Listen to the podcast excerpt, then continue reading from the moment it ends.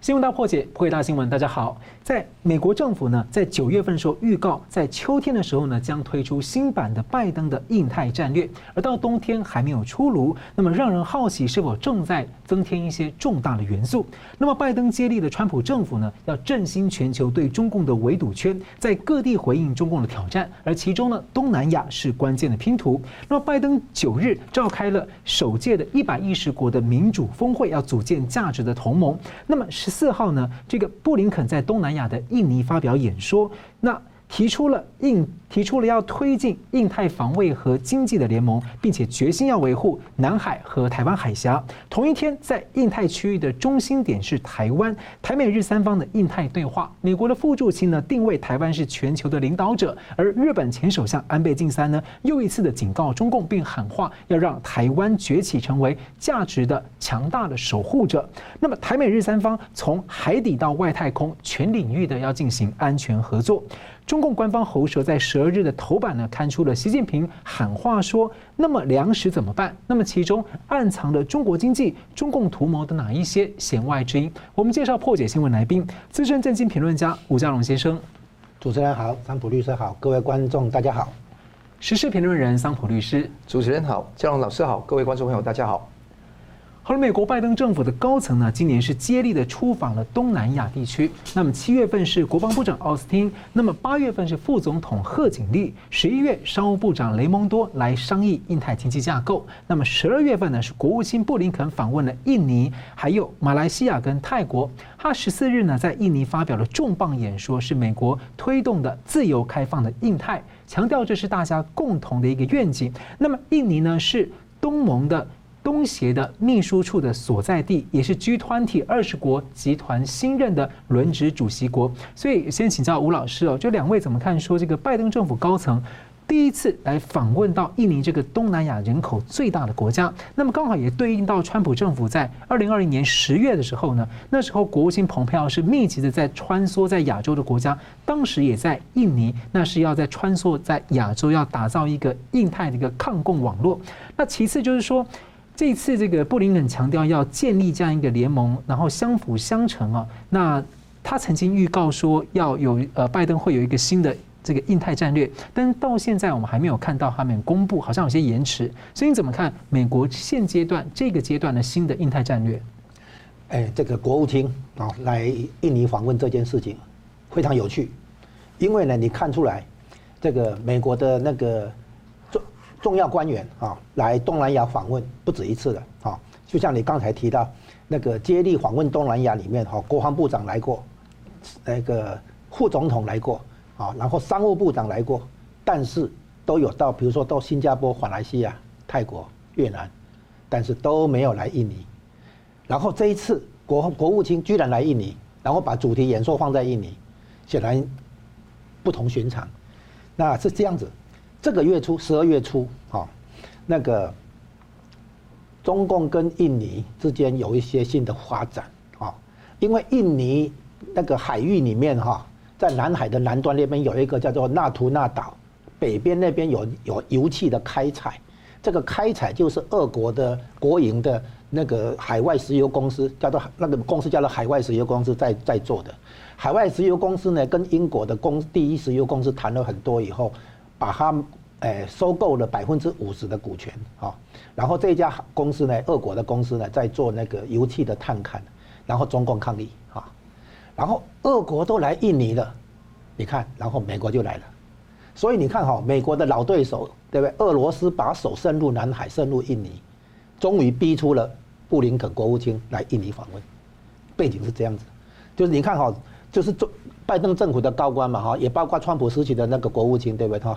他们来东南亚很多次嘛，只有你刚刚提的蓬佩奥有来过一次，对不对哈？然后拜登上任以来的话，几个高官来东南亚都跳过印尼，印尼是东南亚最大国啊。请问你，如果你是印尼，你作何感想？印尼的媒体说我们被冷落了啊。好了，这一次国务卿来补这个缺口，好，那么那个。一方面，印尼是轮值的 G 二零的主席国啊，印尼也是东南亚的最大的国家啊。那印尼在地理位置上呢也非常重要，所以呢，如果美国真的要推动印太战略，真的要追求一个自由开放的印太领域哈，然后呢，除了重视台湾之外，肯定要重视印尼，啊，这是一定的。然后呢，你再仔细看一下，从地图上看，你看这一次布林肯来访问的三个国家，啊，你看一下地图上，你可以看出来他来印尼嘛，哈，然后接下去他要去马来西亚，然后去泰国，你从地图上可以看出来，他在看的是什么地方？马六甲海峡。好，你去看那个，你看他那个地图上哈，他泰国那边有一个很短的领域，要把它计划克拉克运河直接切过去哈，然后就不用绕到马六甲海峡。所以你看哈，从印尼到马来西亚到泰国，这一次他的行程是这样跑，你可以看得出来，布林肯心中看到的就是马六甲海峡。那之前讲台湾是台湾海峡，整个南海其实就是这两个出口啊。台湾海峡跟马六甲海峡，也就是高雄跟新加坡这两个那个二至这两个海峡的那个重要的地点哈。然后呢，巴士海峡那边底下可能有一些地理海底的构造不是那么容易，而且那个地方哈，美国那边关岛过来也很快。就是说，马巴士海峡不像大家以为的那么容易穿过去，哦，真正能够穿过去的就台湾海峡还有巴马六甲海峡。那这一次布林肯来，哦，他有军事上、政治上、经济上的全方位的一个含义在里面。好，那我们先了解一下印尼。印尼呢，全世界人口国家来排名的话，它是第四大人口大国，第一大中国，第二大印度，第三大美国。所以印尼的人口都比俄罗斯、比巴西还要多，这是第一个。第二个，在民主国家当中，印尼的人口是排第三大，就是在印度跟美国之后。啊，再来在穆斯林国家里面，哈，印尼是民不但是民主国家，它也是穆斯林国家。然后它在穆斯林国家里面是第一大国。它在东南亚国家里面也是第一大国，所以呢，如果美国要讲印太，肯定要讲印尼。可是呢，美国到目前为止才重新认识到印尼，然后来补这个缺口。我猜想，这个普丁来印尼可能是有作为重要的推手作用，让美国醒起来啊，让美国发现这个印尼必须那个重视印尼作为一个不可缺少的拼图啊，不能只是看台湾而已的啊。然后这个。印尼之间，哎，在两年前，二零一九年的那个下半年，两年前，印尼这个在南海南端的那个海域有一个叫做纳图纳岛，但是图纳是是一个尾鱼的哈，就是纳图纳岛那个地方有主权争议，那很多的渔船，那个印尼的渔船被中共的渔船跟那个驱逐赶走哈，你看地图上可以看到那个西南边那边有个纳图纳岛啊。就是红色的中共的画的九段线之外有一个纳图纳岛，然后现在那个刚刚讲的那个俄国的那个海外石油公司的开采是在纳图纳岛北边，嗯，然后跟那个九段线红线那边有一点交汇，哈，然后中共跑去抗议，印尼不接受，因为根据呃根据国际呃联合国的海洋法公约里面，中共没有权利去宣称他他的那些主权要求，说印尼拒绝啊，然后呢？印尼最近呢，跟中共有一个事情，就是印尼总统哈佐科哈，他宣布要采取印尼要提出新的经济对策，就是印尼作为原物料的出口大国，不再单纯的出口原物料，而是要那个这呃限制这个原物料直接出口，而是要加工。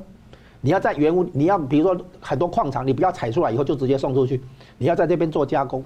这样的话可能会增加三百五十亿元的产值美元哈，然后会增加印尼的就业机会，所以你们不要只是把矿物运出去，你们在这边加工啊，就是把整个原物料的这个供这个价值链哈，能够把它拉大，增加印尼的这个经济上的这个分量哈，是这样。所以原来印尼是镍的这个最大出口国，然后后面还有那个铝环土，就是做铝的，还有铜矿哈。那这些金属这些原物料的话，原来都是直接开采完就送走。现在印尼说这样的话，他们的那个创造的净价值少了一些哈，所以他们现在要求这些外国，主要主要是中国，可能还有其他国家，要在印尼设厂投资做加工啊。然后这件事情等于是将了中共一军，就直接影响到大陆的那个它的生产链。对对，就是说你不能只是把东西运走，你要在那边设厂加工，好，要在那边投资，在那边创创造就业机会这样子啊。所以呢，然后你再看整个地图。啊，整个印太里面，从印度洋经南海到台湾海峡到东海去的话，中间就是经过印尼嘛。好，这是第一个。第二个呢，那个澳洲跟英国、美国的三国同盟里面，啊，其实就是衔接的，就是印尼嘛。澳洲再上去就是印尼，也就是说，美国现在在联合印尼跟澳洲在做什么事？就是南海南端的这个出口，因为中共的那个潜核潜舰的话，从南海的南端经过印尼跟澳洲这边交界的水域，哦，可以出到第二岛链、第三岛链那边去，出到南太平洋，再往中太平洋走。这个这样子的话，对美国是构成威胁的。所以呢，美国既然是把澳洲纳进来军事同盟。啊，印度其实也准同盟，接下来当然要经营这个印尼，所以美国过去有点忽视印尼，现在在根据印太战略构想，全球反共的这个浪潮里面开始补这个缺口，啊，所以印尼呢，一方面它跟中国有一些领土的主权的纠纷，还有投资经济上的利益的重新切割，啊，还有那个地缘政治上，哦。印尼作为不结盟，以前不结盟，但是现在跟中国有投资关系，跟俄罗斯也有这个原物料开采的关系。现在美国赶快要加进来，就印尼已经不再那么不结盟啊，所以美国当然要跳进来。啊，延伸它跟澳洲的这个军事同盟、经济同盟以外，延伸到印尼去是可以期待的啊。这样子。我们现在也注意到，澳洲跟韩国也签了一系列的防务协议，受到关注啊。那么，其实这个美国拜登的这个新的印太战略，大家也好奇，因为二零二一年一月的时候，川普在任内的白宫是很罕见的提前解密了他二零一八的印太战略架这个架构文件。因此呢，后续这个拜登他要怎么布局，其实很令人关注。所以，我们先请教这个继续请教桑普律师怎么看？对，这一次是很重要的一次突破，因为也是布林肯那个上任国务卿之后首次访问那个东南亚的这个四国，尤其是印尼。那个印尼本身呢，它是有几个主要的特征。第一个，它是未来 G 二十的轮任的呃轮席的那个轮值的主席，所以这个也是非常重要。也是因为这一次的会面呢，印尼也提出了 G twenty，就是 G 二十。任期内的优先的议程，寻求拜登呃那个布林肯的支持，那布林肯也予以首肯。好，第二个事情是第一岛链。那如果你从防卫的角度来看，从日本、韩国到台湾到菲律宾，哎，到澳洲之间缺了一个板块，就是印尼，所以这个地方也是相当重要，不要忽视印尼在地缘政治上面的重要性。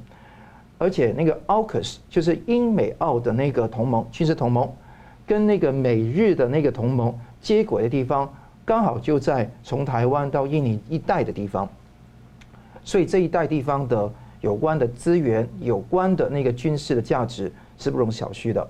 第三个，刚刚姜老师也谈到南海的问题、土纳图岛的问题，那这一些事情都是牵涉到资源还有航行自由，所以这一次呃布林肯在访问印尼的时候，就是要敦促中共啊要停止在印太的侵略行动。尤其要重视一个自由、开放、规范的印太，所以重新推出一个叫做“东协印太展望”。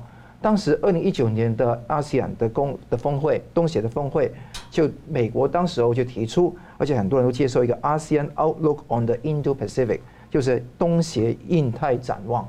这个地方是要促进一个自由、开放、规范的，以规则为本的一个印太的一个关系。所以这一点呢，也是美国积极推进的。那第四方面呢，你也看得到是关于人口多的问题、资源丰富的问题。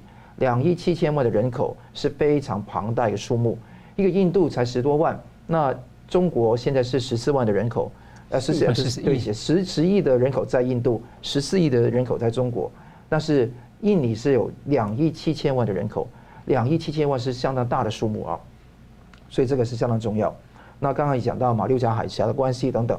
这个印尼是非常重要的一个门户，但是印尼呢，一直来讲呢，都是在各个强权之中，希望找到自己的一个安全之居所。所以一百多个国家的不结盟运动，是从以前的苏卡诺时代，苏卡诺是亲共，然后苏苏哈托的时代是反共，两个印尼主要的你可以说独裁者吧，威权的这领袖人物，都基本上坚持一个叫做不结盟的一个角色。那到现在为止，当然跟冷战时期的时空背景不一样了。印尼呢也希望说，不只是不沾锅，而且要每一个锅都要沾满。简单来讲，跟中共、跟俄罗斯、跟美国都要雨露均沾。这个地方是印尼新的一个战略，他也小心翼翼地捍卫自己在国际军事上面的自卫权、自主权。但是从四九年、四五年从荷兰独立以来。印尼走的策略一直没有跟一个 bloc 一个主要的成员是扣在一起的。当然，你看当时候印尼也发生到很严重的排华事件，因为当时候共产党想染指这个毛泽东想染指那个印尼嘛，那所以中共没有输出革命是一个假话了，当然是真的了。但是问题是，当时他是完全站在亲美的方向吗？也不是如此，所以他是采取一种这样比较飘忽的态度。那美国要抓住抓住这个印尼呢，也不可以用猛药，用猛药的话，他会狗急跳墙。所以你看到这一次拜登呢，呃，那个布林肯的政府是放了一个非常呃柔软的身段来做，比方说他讲什么就是非常有趣的啊，他说那个呃印尼本身呢，那个。呃，就是美国的战略来讲呢，不是以美国为首或者以中国为首的竞赛。他说，印太地区没有美中之间的竞赛，而是印太是属于印太国家的。然后他说，要守护美国的功能是守护这个和平的秩序，谋求各国的发展，免受恐吓。更重要的是，国家发展是各国的选项，你要归中还是归美，随你便。但是他说。不要求大家选边站，很清楚。他也讲说，淡淡化中国牌的角色，所以这一种情况让我觉得说，跟川普时代策略很不一样。川普时代是很清楚的，是说你可以走自己的路，但是呢，他有一个策略，怎么样让这个这个棋子能够撬动起中共的痛的神经？比方说，当时对于北韩就是一个一个例子了。现在呢，好像没有利用这个跷跷板。来敲动的意思，而说给你选，你选好之后，你就来归附我或者归附中共，是在自由民主阵营还是在专制阵营，你来选。所以这一点来讲，我觉得在气势上啊是有所欠缺的。那当然在这个情况下下，就给他一个更大的空间去发挥嘛。那他布林肯的讲话更强调确保台海的和平稳定，要整合的吓阻的战略，而且讲穿了。美国想试图修复关系，重建建重新建立一个美国在亚洲的影响力，要强化一个联盟来抗中。他讲得很白。换换言之，他想的是，他不但有搭起一个架构，就是包括二加二的对话机制，国防部长跟外交部长双方的美国跟印尼的二加二的对话机制已经达成了，要呛那个俄罗斯的那一种呃那个做法嘛。而且更重要的是，加强安全领域的合作。扩大海军的合作、教育的合作，还有和平部队的合作等等，而且印尼也希望美国延续它 GSP，就是一个普遍性优惠关税的制度。所以这些都是现在印尼跟美国互相有求的东西。一方面是经济、气候变迁，还有安全方面的合作是全方位的。那这个全方位的合作是可以在美国在通盘看盟邦、看东协、看那个 Quad。看 AUKUS 底下的一个整盘棋的一个操弄，但同时美国说中共已经威胁每年超过，已经每年有超过三兆美元的商业活动，美国需要决心确保南海航行自由。他说美国啊，南海不是以美国或者中国为中心的地区的一个呃势力范围，而是印太属于自己，是美国希望避免冲突，那把它讲得非常摆出来。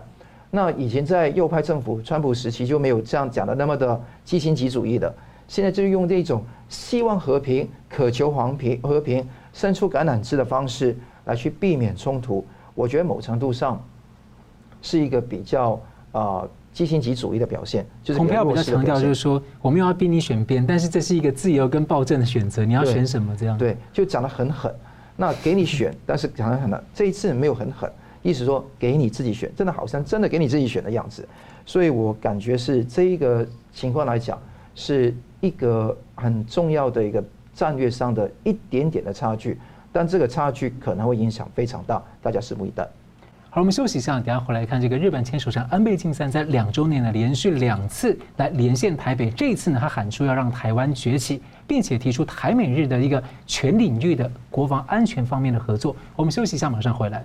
欢迎回到新闻大破解。美国国务卿布林肯十二月十四号在印尼演说，阐述印太战略。同一天呢，在印太区域的中心台湾这台美日的三边印太安全对话登场。那么日本前首相安倍晋三呢演说，强调台湾呢必须在民主、人权、法治等等方面来领导，并且喊话要让台湾崛起，成为共享价值的一个强大的守护者，并且宣示呢对台湾及其民主的威胁就是对所有人，尤其对日本的极大的一个紧迫的挑战，也呼吁台湾、美国、日本三方从。陆海空太空网络等全领域的一个安全合作建构能力，并且重申再警告一次：中共如果军事冒进呢，就是，呃，对不起，中共如果军事上的冒进呢，将会是一个经济上的一个自杀。那么。安倍对中共的强硬表态呢，在日本国内呢引起不小的关注啊。那我先请教桑普律师，你怎么看安倍的连续两周两次的连线，持续的加码支持台湾，然后警告中共，每次都提出一个新的点来刺激一下哦。那第二点说，有台湾学者认为说，安倍的谈话哦，可能触动一些北京中共的敏感神经，因此认为共军在所谓必要时刻可能要拔除日本自卫队的攻击能力。所以我只是很好奇，那安倍如果不说这些话的话，那难道中共就不会那么做吗？对，对我第二点留待待会讲哦。但是我可以肯定是安倍这一次讲得很狠啊。十二月一号一次在那个国策研究院的那个呃演说，还有十二月十四号这个演说，这两个是一个非常经典的日本论述。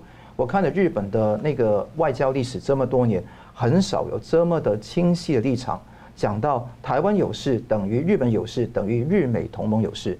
而且讲到很重要的话，软弱招致挑衅。就如果日本继续软弱，会招致中共的挑衅。你一直渴求和平，当然是每个人都希望和平，不要战争。但是你的方法都是那笑嘻嘻、握握手，那就用这个方式来做的话，这个跟那个中共来谈判是与虎谋皮。所以这个地方他也讲到中共的军事挑衅等于自杀，他也讲到支持台湾加入 CPTPP。那也是基于民主的信念讲得很清楚。他讲到台美日是有共同的信念，香港已经沦陷，台湾更重要。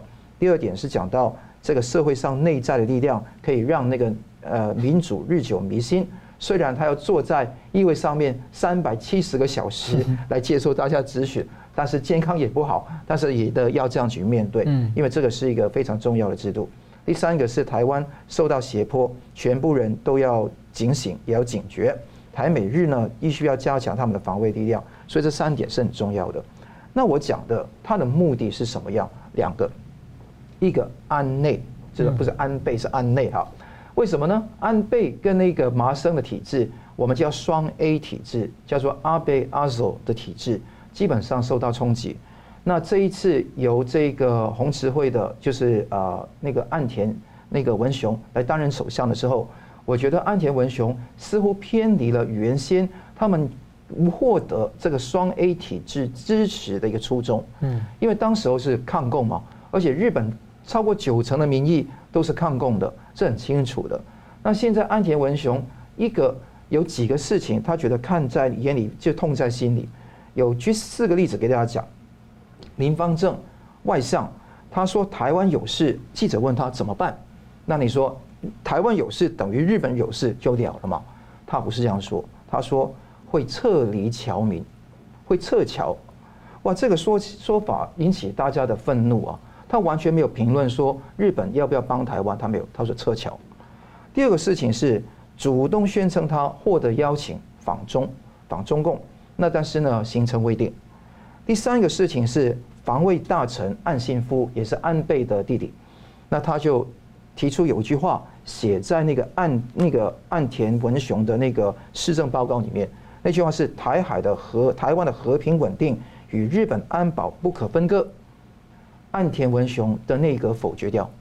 那虽然这一个岸信夫也是他的内阁，但是基本上多数决把它否决掉，这个是非常的可怕。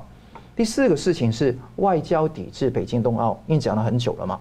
那这个地方，日本奥委会的主席山下泰裕，还有前首相康田福田康夫，福田康夫这两个怎么样？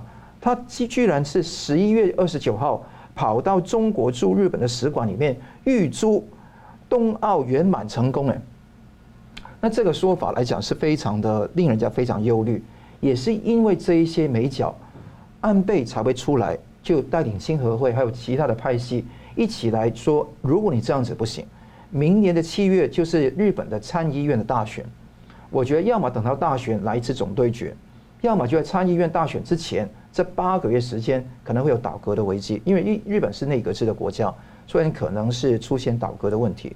所以这个是呛声这一番话，不只是说给台湾、中共跟美国听的，还是说给他国内听的。另外一方面也是帮美国来说话了，因为你知道日本的国策，要么就是亲中，要么就亲美。这个地方是一直以来你看到日本历代的首相都有类类似这样的情况。那安倍肯定是站在亲美护台的这一边的。那未来这一个局势会慢慢发展下去的话，就要。就是要要逼这个现在岸田政府要承认，如果这个台湾有紧急状态，要是变成是威胁日本的危急存立事态，危急存立事态如果存在的话，逼使日本行使自卫权，那最基本的后援美军来去炮轰那个中共的军队，那如果真的美军的军舰受到袭击。就是日本一起协同作战去行使自卫权，我觉得这个地方讲得很清楚。但一讲的话，现在日本的内阁官房长官松野博一他就开始打圆场，他就说，那个重大影响情况也好，危急存立事态也好，这个都需要客观理性判断。我们日本政府一贯的是要保护台海的和平等等等等，都没有把这个东西贴上去。那有人说，是不是用那个？现在岸田文雄政府当白脸，那那个安倍来当黑脸，就黑白脸这样子来演出这个角色，有可能是这样子。但是我与其说这样子的话，更肯定是安倍再给一次机会给现在里面的岸田文雄政府要往他那边靠。他既有那个同一个自民党里面扮演那个黑白脸的角色的一个呃功能，同时候党内也一定会有一定的斗争。所以我觉得说这一点呢是很重要。所以讲到。安倍这个事情呢，也很感谢那个台湾的同道，因为在呃片段上看到的这个第三届台美日三边印太安全会议是呃远景董事长陈唐商邀请的。那陈唐商邀请他们去这样来，也是安倍也是对台湾非常的认真。他说今年是台湾直选总统二十五周年，是，那也是他对于他的好朋友李登辉的一个怀念悼念。他也希望对他自己敬意。他看到说，台湾是一个非常卓越的民主实体，也是最近参与了民主峰会，所以对台湾是非常支持。不只加支持美台湾支持 CPTPP，也是要支持台湾加入 WHO 的。另外，刚刚你讲到触动北京神经，必要时候一并铲除日本自卫队的决决心。这篇文章讲到。美国很难做出在中国附近的附海域跟解放军直接较量的决定，难以驰援台湾。那中国的核反击能力非常强，或者说日本自卫队早已不是解放军的对手。日本国土太小，纵深太窄，那军军事基地在导弹范范范围之外，等等等等。他说，美国的部署主力已经撤退到了澳洲跟夏威夷了。各位，美国这么多的军舰在那个日本。在韩国，他看不到吗？还有冲绳呢？还有冲绳呢？还有关岛呢？还有很多很多不同的地方，他看不到。他居然看到澳洲跟夏威夷，他是不是在事实上面搞错了？如果蒋经国今天还在世的话，碰到你讲这一句话的话，第一句话就拿出去枪毙了。所以这个地方大家要认真看待。是的，吴老师怎么看呢？哎，现在我们发现日本有新的角色，很积极哈，对不对？那其实是这样，日本把。台湾纳入美日同盟里面，现在经由安倍的一再的谈话，整个公开化浮上台面啊。那这件事情就像我之前在这个节目上有讲讲过的，就是一九九六台海危机的时候，啊，那克林顿总统到东京去重新界定美日安保条约，啊，其实已经把所谓日本周边有事地区，就是把台湾放进来。那现在。安倍的谈话其实在反映一件事情，就是日本在追求他这个美中对抗之下日本的角色，以及在这个脉络之下也来界定台湾的角色。你如果要从你从日本的角度来想，你把自己想成是日本来看台湾的时候，他已经从台湾的角度来看事情。这这两个合起来什么意思？他所谓讲台湾必须崛起。其实背后等同于日本必须崛起，日本从他曾经是，哎，台湾曾经是日本的殖民地，对不对哈？那日本曾经治理过台湾，所以日本现在跑到台湾里面，从台湾来看事情，我日本已经崛起，台湾能不崛起吗？那背后的含义哈，是日本要在美日对抗当中重新找回他的那个大国崛起的这个梦啊，然后重新再从西西太平洋，啊，东海、台海到南海到印度洋，整个印太战略里面提出的人就是安倍，当初去跟川普提，然后川普后来接受了啊，美国接受这个印太战略这个论述，然后产生出四方安全对话。啊，然后产生出美国在积极经营南海，也积极在西太平洋叫做重返亚洲，好，重返这个军事上的部署比以前加强了很多。啊，其实这个事情在奥巴马的最后两年已经开始有了有了那个动作，就是在韩国部署萨德飞弹防御系统。好，那所以呢，日本现在在做的事情，帮台湾重新界定台湾的国际角色有。第一个哈是把台湾大陆这个两所谓两岸关系开始变成美日中台四边关系，这是台湾问题国际化。安倍在做的事情就是把台湾议题国际化。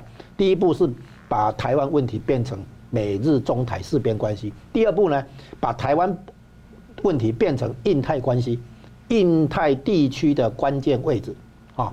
所以台湾问题的升级。从那个美日中台四边关系变成印太的关系的一个重要那个领域哈，地缘政治的重要领领域。然后接下来这个印太战略呢，也也是欧洲的利益。然后呢，你现在也知道，印俄国都把手伸进来，这个也是俄国的重要关心的地方。所以呢，在只要你讲印太战略，你就一定要讲两个嘛，台湾海峡跟马六甲海峡。哦，当然这中间就是南海嘛。啊，所以呢，印日本在帮台湾重新就是。你如果从国家安全思维出发，你如果是站在台湾，假定你或者干脆这样讲好了，假设台湾现在还是日本的殖民地好了，日本怎么经营台湾这个地缘地缘政治要冲，就是现在安倍讲话的整个精神在这里，他等于在替台湾做这个功课，台湾要崛起，台湾必须是价值的守护者，台湾不是军事大国，但是可以成为军事强国，台湾不能仰赖别人的保护，而必须自己有能力保护自己，同时还能够。维持台海周边的和平与稳定，台湾的角色必须提升。整个安倍的论述精神就在这里，等于等于说等于说日本好像把台湾看成他他日本的一样，那么如何来经营他日本这一块领土？你这样想的话，就整个了解了。所以安倍讲这个话，其实表面上叫台湾必须崛起，背后其实是日本必须崛起。啊，然后这这个日本崛起有一个前提。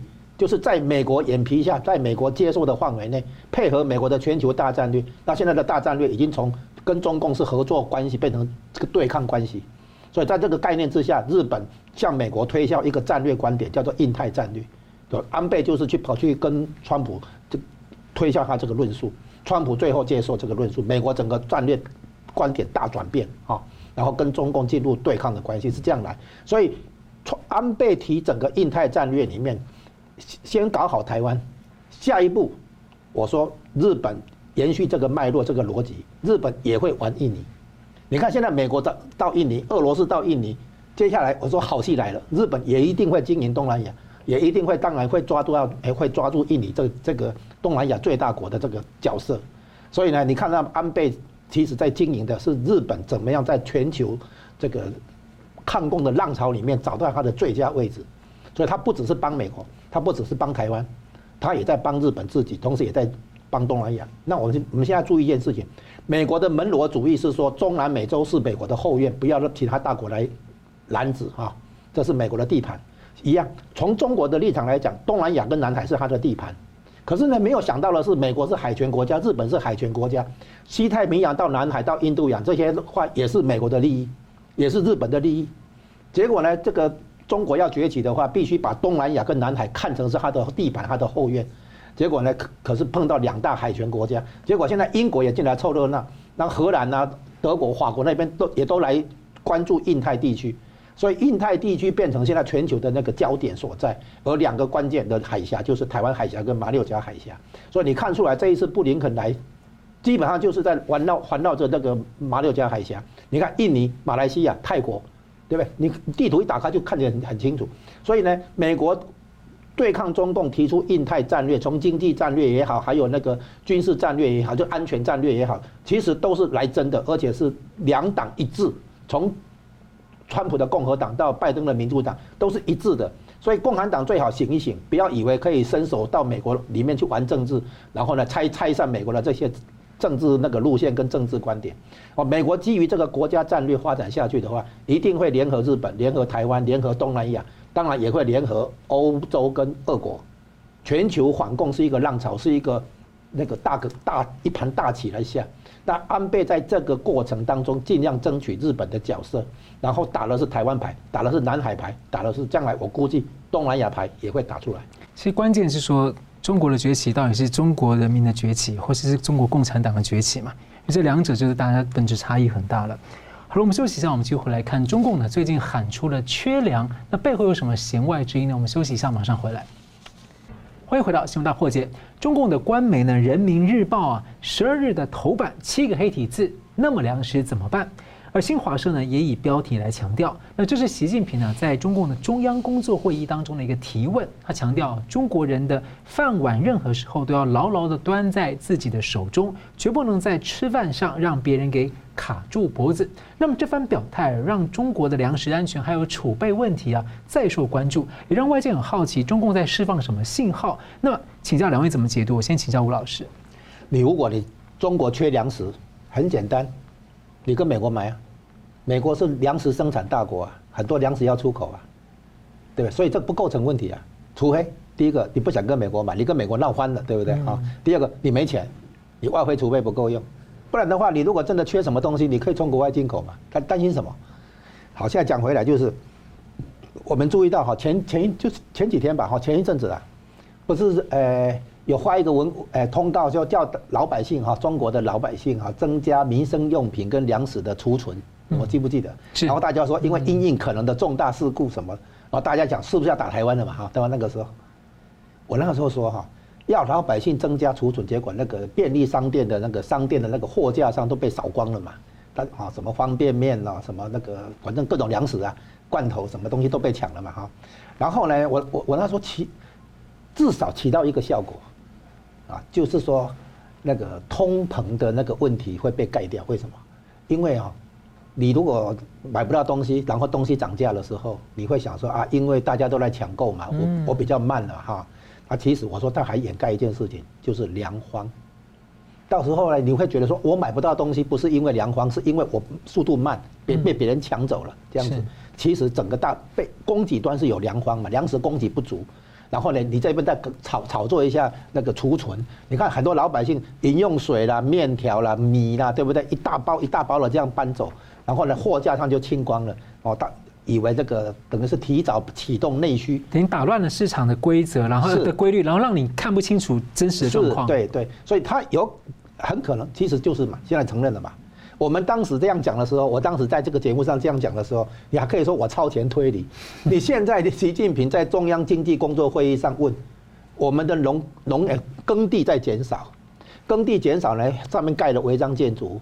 上面可能批地哈卖，公家卖地去盖房子、盖工业用、商业用，对不对？然后呢，再来，即便继续做农业用，他们去种花、种水果，不是种粮食，啊，所以耕地已经在减少，然后拿来种粮食的又又要减少，然后有很多地是盖房子、违章建筑去了，所以整个粮食的问当然出问题。但为什么可以这样做？因为你粮食可以进口啊，你你如果生产粮食不符合经济效益的话，你可以。生产有经济效益的，比如说我们可以做运动鞋，我们可以做衣服，然后出口赚了外汇以后去买粮食啊。你加入国际贸易体系嘛，是这样玩嘛。但是现在为什么？因为你现在不肯跟美国买粮食嘛，哈，因为或者说你的买粮食的外汇也不够嘛，啊，答案就这么简单。然后这个背后反映什么？反映出习近平主政以来，他的经济绩效已经出问题，他已经在党内都要被质疑，你的领导能力在哪里？你的经济政策路线在哪里？你怎么会搞到一个粮食出问题？那其实那个在疫情之前哈，已经有注意到说蝗虫的问题哈。后来蝗虫的问题好像不见了哈。然后后后来呢，因为水灾的关系哈，可能这个长江水灾，还有呢现在又黄河流域又水灾。那水灾的情形当然会影响到这个一些农业地区嘛。哦，像河南、山东都是农业大省嘛。哦。那你你如果用这个理由的话，你也也还说得通，因为水灾嘛，当然影响农业收成嘛。对，还有非洲猪瘟啊，对，还有啊，疫情也有影响嘛。嗯，那你你现在想想看，如果你真的本国粮食生产有问题，你真的真真的应该进口粮食嘛？真的应该要拿出你的外汇去买粮食嘛？啊你，你跟美国闹闹别扭，跟澳洲闹别扭，你你你的那个大豆啦，还有肉品啊，对不对？很很多农产品，你该买不买，对不对？那你要怪谁呢？现在习近平。照理说他是完全执政、完全负责，他党内定于一尊、集大权于一身，他要对各种问题提出对策，怎么会反过来问说那粮食怎么办？你不是在开玩笑吗？所以呢，从这里看出来，现在粮食问问呃问题浮上来。现在我们看中共有几个经济危机哈，第一个就业危机，第二个呢债务危机，再来呢财政危机，啊，然后呢外汇储备不足的危机，外汇的危机，现在多了一个这个缺呃多。缺电的危机，对不对哈？然后粮食的危机，能源跟粮食的危机都出来，所以你会发现，习近平照说忙着处理内部这些危机就够他忙的，啊，他却还要在外面哈那个耀武扬威，这个根本不像话，完全不是大国应该有的做法啊。那现在产产生一个新的问题，就是为什么中共这个体制不能解决习近平这个问题？你要么改习近平的政策，要不然你你把习近平换下来，你这个体制，中共这个体制居然。要自我纠正、自我纠错这么困难，你看那个号称文化大革命之后，邓小平推改革开放，号称共产党有纠错能力，那就得毛泽东死了才能够纠错，而且而且还要让你邓小诶邓小平去把华国锋换下来，才能够推改革开放，才能够纠错，这不是很浪费时间吗？很很很不符合制度的这个进这个优化制度这个要求嘛，对不对？现在我们看出来，再一次看出来，在习近平的情况下，中共党内。就没有办法有制约跟那个纠错的这个能力，然后习近平的经济绩效出这么大问题，现在粮食出问题，其实整个经济不止粮食出问题嘛，对不对？前一阵子不是在玩在出现那个缺电问题嘛，清洁能源、空气那个北北京的空气那么糟糕，对不对？水的那个污染也很严重，所以你，方方面面看出来，习近平的那个执政到的这个第二任哦，已经到了。荒腔走板的地步。其实问题也是长期，它那个快速发展的时候，这个过度的、完全不顾后果的这种开发，然后破坏自然，导致的很多的问题累积下来，到现在这个总爆发了。哎，你这个讲法很非常好，就是说，曾经一度哈牺牲劳动者的人权以及牺牲环境啊，来追求经济发展没有错。然后呢，你发展到一个程度以后，你赶快回来修补，这个也没这个是也是对的啊。那可是你你现在有有没有对策？你你环境也没有对策嘛，你人权当然没有改善嘛。所以现在赶赶快要要来刹车，来来补救环境的这个问题，当然方向是对的嘛。就共产党喜欢讲啊，前进中的问题在前进中解决，然后换成现在的话叫做发展中的问题在发展中解决。你应该把环境的破坏、空气、水的这个污染，用新的办法来解决。技术上啊，投资上，比如说水的处理、空气的处理，要怎么样做才能够达到，还包括达到绿绿清洁能源哈，绿色能源这样子。这个也是经济转型的一个结构性调整应该做的事情嘛，但是中共其实根本没把经济放眼里，所以他加入世界贸易组织这么重要的事情，他答应的结构性改变那些承诺都没做。你现在你只以以为他会改善国内的这个环境的追求清洁能源啊，还有食品安全、水的安全等等，我觉得哈，这个中共没有这么好心。你看他出来哈，他应该做他没有做的事情太多了。嗯，是桑姆律师。我觉得现在那个缺粮的危机哈，是基基本上是一个呃打着这个旗号来满足对民众的那个那个那个蔬菜等等加价风潮的一个抗议的一种呃所谓的呃冰敷的作用，就希望说他们不要这样子来过道。但肯定的是这一次讲到那么粮食怎么办，甚至是人民日报跟新华社都拿这个东西来做文章，他们是大言炎炎的做文章。呃，讲到耕地的面积正在减少，习近平说，过去是南粮北调，现在是北粮南调，一些地方大把的良田不种粮食，要么种建养殖场，要么就种花卉果木，那么粮食怎么办？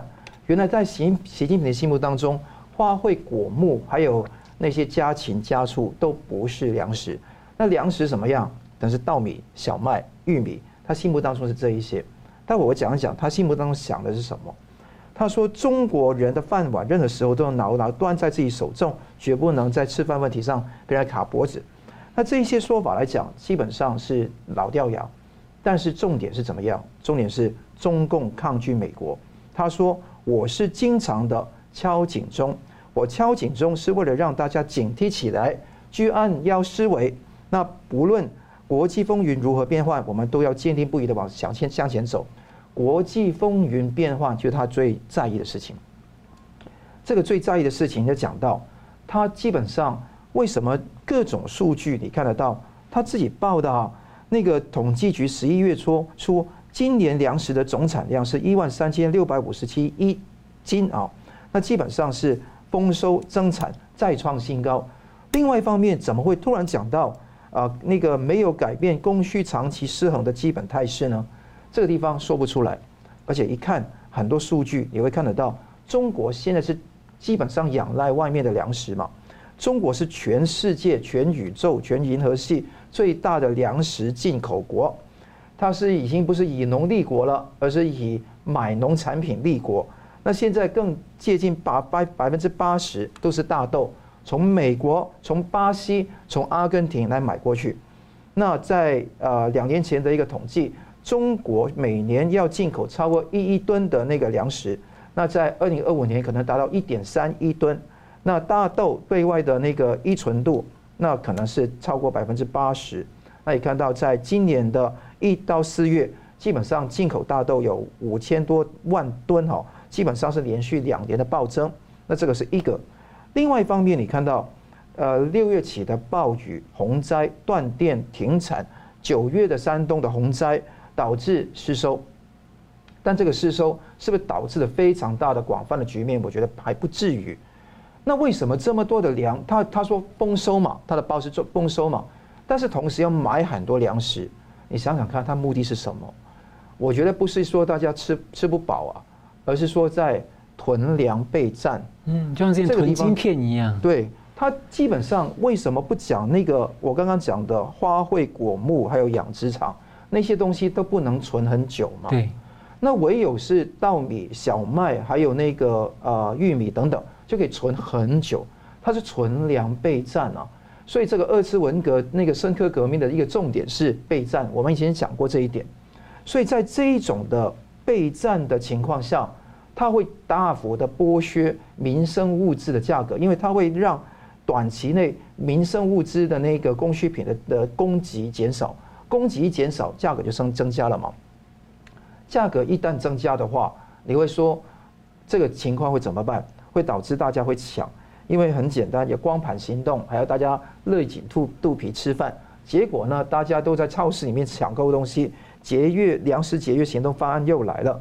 那而且更重要的，它是要大家保供稳价，因为中共的商务部十一月呢发布一个鼓励民众储存生活必需品的通知。那大家看到中共鼓励民众去储备，大家就买了。青花菜、小黄瓜暴涨，一个月之内价格暴涨五成，菠菜还要比猪肉贵的现象，而且十一月的新鲜蔬菜的价格比一年前增加了三十点六，所以通货膨胀非常厉害，CPI 完全没有反应。但同时你发觉到有一个重要的地方在什么地方呢？是说有党内或者说他们的国内有些地方开始唱反调，就觉得说唱悲歌、唱负面的因素。大家看到李稻葵。李稻葵讲到中国人民准备过苦日子了，有这样的说法。另外，楼继伟就更好笑。楼继伟呢，他是以前朱镕基的一个猛将嘛，那他是前中国的财政部长。他在听到中共中央财经委员会的办公室副主任韩文秀说三重压力：需求销收缩、供给冲击跟那个预呃预期转弱这三个压力之后，他就觉得说：哎，你为什么不早跟我说？他说：“经济数据一看，完全没有反映到你所说的事情啊，数据表现非常好，完全没有反映你的经济的问题。”之后话锋一转，楼继伟怎么说？他有缺镜片、缺电、缺柜、缺工四缺的问题。他说：“疫情期间，政府报喜不报忧，吹捧企业经济增加，但没有公开部分事实，比如说因为营业困难无法注销营业登记，就视为他继续营运。”还有一些创造新工作机会之后半年之后才解雇，你视为继续聘聘雇，这些情况他指出来了，所以这个地方又开始挑动党内党内一些矛盾。另外还有更重要的，十二月九号《人民日报》它有一篇文章，名文章标题叫做《改革开放是党的一次伟大觉醒》，它放在理论版，写的人叫曲青山，他是中央党史和文献研究院的院长，他赞扬邓江湖的改革开放政策，邓九次，江一次，虎一次，习近平零次，从来没有通篇没有提到习近平。这个是短期内是相当大的一个警讯啊，所以你看到中共的党内开始有噪音发出来了，开始有不满的声音发出来了。那你在习近平的眼中，这个危机会越来越深重，因为你看到粮食问题，他自己推一个大的议题给大家打，给大家打是不是引蛇出洞呢？我不知道，但肯定是党内的东西一定会用这个东西来做文章，因为牵涉到中共党内的那个。保保住党的颜面跟政权的安全的问题，所以我看粮食缺粮短期内不是真的，存粮备战是真的，物价上涨是真的，党内权斗也是真的。不过这个我觉得结构性的问题，他们那个中共强征的那么多农地，照理说土地都是他掌控的，所以民众只有地上权而已。然后那个以前温家宝这些经济官员去查粮仓的时候，都还要这样站上去这样看一看。